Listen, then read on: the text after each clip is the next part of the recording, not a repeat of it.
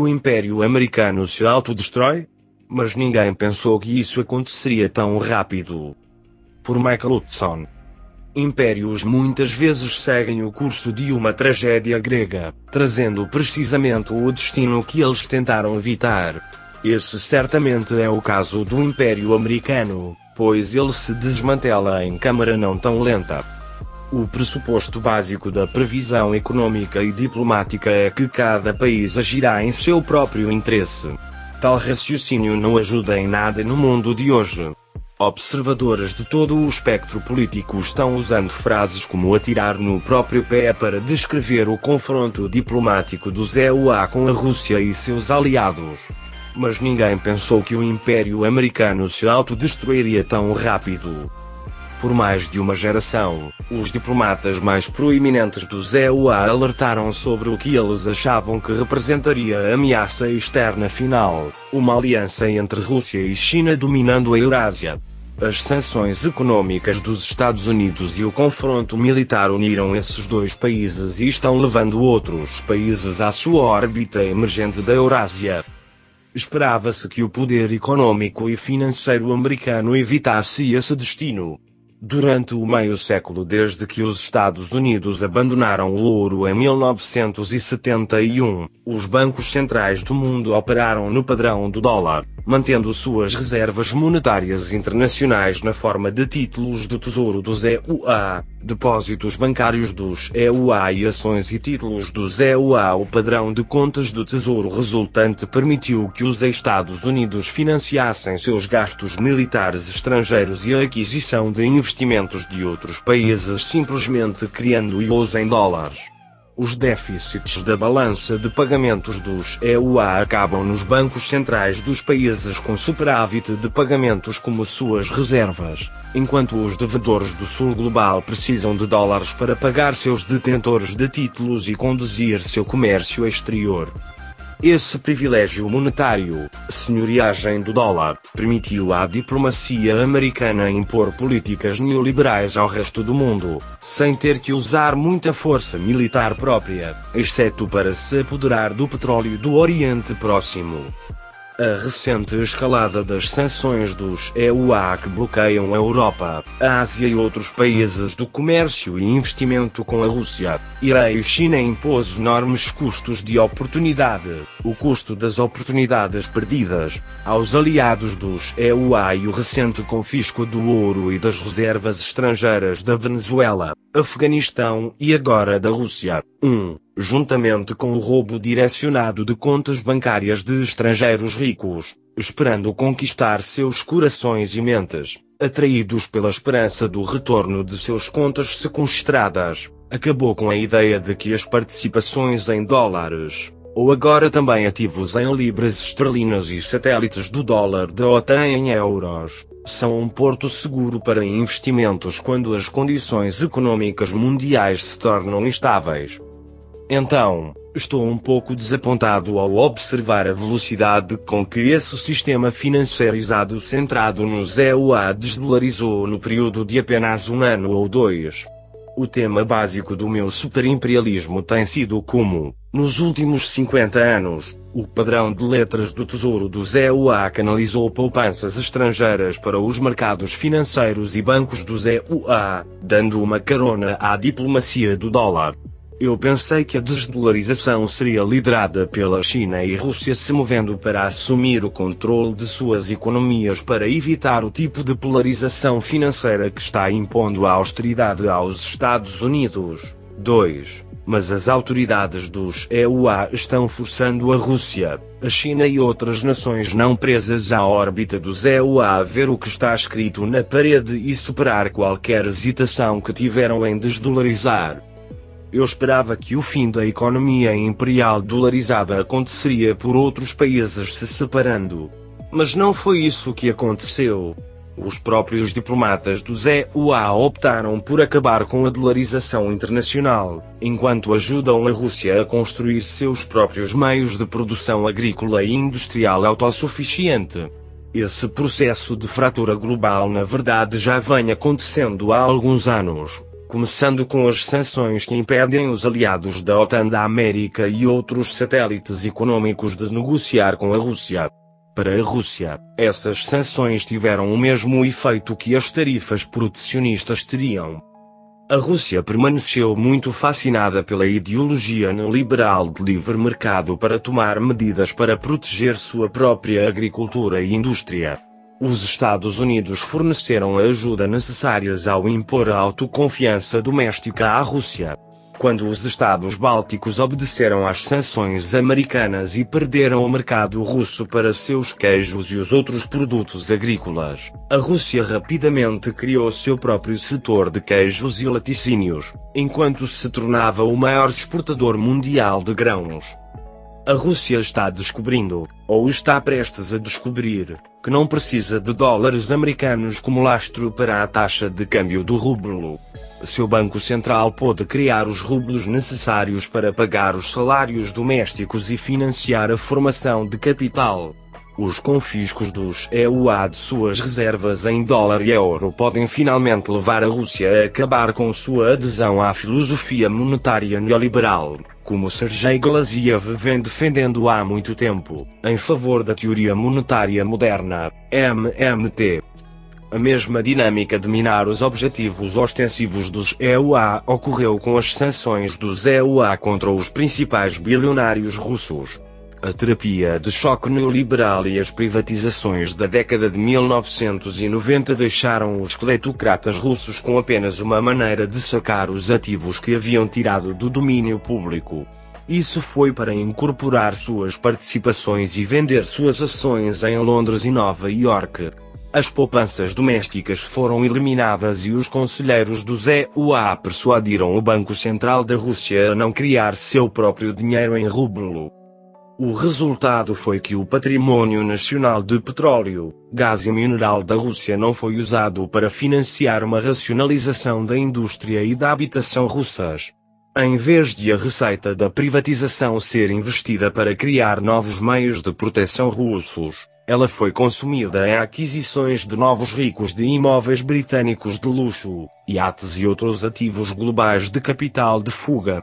Mas o efeito das sanções que tornaram reféns o dólar, a libra esterlina e o euro de bilionários russos foi tornar a cidade de Londres um local muito arriscado para manter seus ativos e para os ricos de qualquer outra nação potencialmente sujeita a sanções dos EUA ao impor sanções aos russos mais ricos mais próximos de Putin. As autoridades americanas esperavam induzi-los a se oporem à sua separação com o Ocidente e, assim, servirem efetivamente como agentes de influência da OTAN.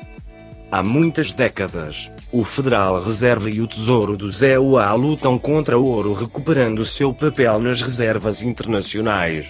Mas como a Índia e a Arábia Saudita verão suas participações em dólares enquanto Biden e Blinken tentam forçá-los a seguir a ordem baseada em regras do ZEUA em vez de seu próprio interesse nacional.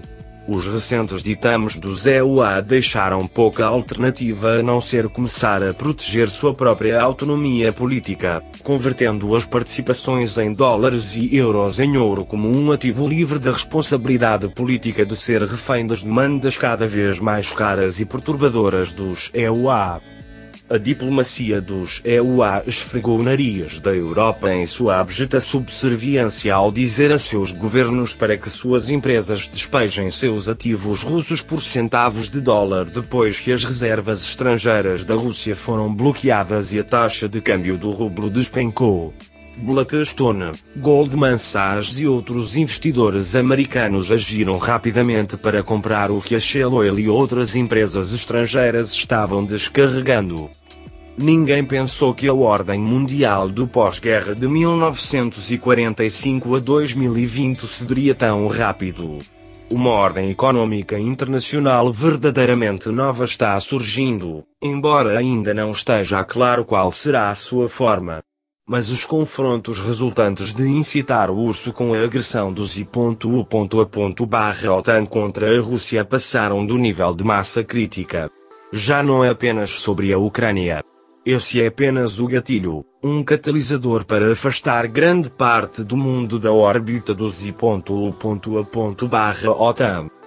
O próximo confronto pode ocorrer na própria Europa, à medida que os políticos nacionalistas procuram liderar uma ruptura com a tomada de poder dos EUA sobre seus aliados europeus e outros para mantê-los dependentes do comércio e dos investimentos baseados nos EUA. O preço de sua obediência continua a impor inflação de custos em sua indústria enquanto subordinam sua política eleitoral democrática aos procônsulos da OTAN da América. Essas consequências não podem realmente ser consideradas não intencionais. Muitos observadores apontaram exatamente o que aconteceria, liderados pelo presidente Putin e o ministro das Relações Exteriores Lavrov explicando exatamente qual seria sua resposta se a OTAN insistisse em encurralá-los enquanto atacava os falantes de russo da Ucrânia Oriental e transportava armamento pesado para a fronteira ocidental da Rússia. As consequências foram antecipadas. Os neocons no controle da política externa dos EUA simplesmente não se importavam. Reconhecer as preocupações russas era considerado um Putin verstier. As autoridades europeias não se sentiram desconfortáveis em contar ao mundo sobre suas preocupações de que Donald Trump estava louco e perturbando o carrinho de maçã da diplomacia internacional mas eles parecem ter sido pegos de surpresa pelo ressurgimento do ódio visceral à Rússia pelo governo Biden através do secretário de Estado Blinken e Victoriano Landkagan. O modo de expressão e os maneirismos de Trump podem ter sido grosseiros, mas a gangue neoconservadora da América tem obsessões de confronto muito mais ameaçadoras globalmente. Para eles, era uma questão de qual realidade sairia vitoriosa, a realidade que eles acreditavam que poderiam fazer, ou a realidade econômica fora do controle dos EUA. O que os países estrangeiros não fizeram por si mesmos para substituir o FMI, o Banco Mundial e outros braços fortes da diplomacia americana, os políticos americanos os estão obrigando a fazer, em vez de países europeus do Oriente Próximo e do Sul global se separarem enquanto calculam seus próprios interesses econômicos de longo prazo, a América os está afastando, como fez com a Rússia e a China. Mais políticos estão buscando o apoio dos eleitores, perguntando se seus países seriam mais bem servidos por novos arranjos monetários para substituir o comércio dolarizado, o investimento e até o serviço da dívida externa.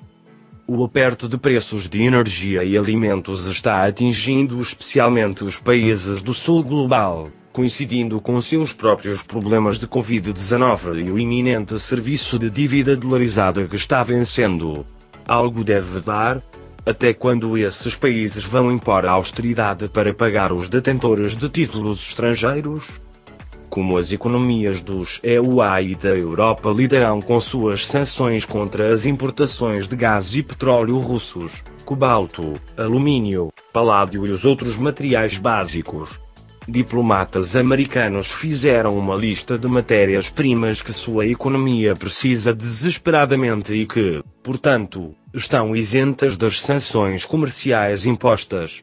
Isso fornece a Putin uma lista útil de pontos de pressão dos EUA para usar na reformulação da diplomacia mundial e ajudar os países europeus e outros a romper com a cortina de ferro que os EUA impuseram para bloquear seus satélites na dependência de suprimentos americanos de alto preço. A inflação de Biden mas a ruptura final com o aventureirismo da OTAN deve vir de dentro dos próprios Estados Unidos. À medida que as eleições de meio de mandato deste ano se aproximam, os políticos encontrarão um terreno fértil para mostrar aos eleitores dos EUA que a inflação de preços liderada pela gasolina e pela energia é um subproduto da política do bloqueio do governo Biden às exportações russas de petróleo e gás. Más notícias para os proprietários de grandes bebedores de gás SUV. O gás é necessário não apenas para aquecimento e produção de energia, mas para fazer fertilizantes, dos quais já existe uma escassez mundial. Esta situação é agravada pelo bloqueio das exportações russas e ucranianas de grãos para os Estados Unidos e a Europa, fazendo com que os preços dos alimentos já subam. Já existe uma notável desconexão entre a visão da realidade do setor financeiro e aquela promovida na grande mídia da OTAN. Os mercados de ações da Europa caíram em sua abertura na segunda-feira, 7 de março, enquanto o petróleo Brent subiu para uns dólares 130 o barril.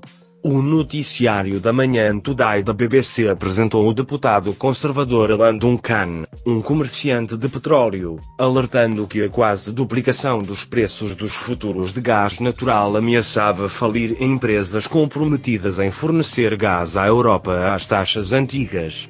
Mas voltando às notícias militares de dois minutos de ódio, a BBC continua aplaudindo os bravos combatentes ucranianos e os políticos da OTAN pedindo mais apoio militar. Em Nova York, o Dow Jones Industrial Average caiu 650 pontos, e o ouro disparou para mais de uns dólar 2000 a onça, refletindo a visão do setor financeiro de como o jogo dos EUA provavelmente se desenrolará tentar forçar a Rússia a responder militarmente e, assim, parecer ruim para o resto do mundo está se tornando uma manobra destinada simplesmente a garantir que a Europa contribua mais para a OTAN, compre mais equipamentos militares dos EUA e se aprofunde na dependência comercial e monetária dos Estados Unidos. A instabilidade que isso causou está acabando por fazer com que os Estados Unidos pareçam tão ameaçadores quanto a Rússia é reivindicada pelo Ocidente da OTAN.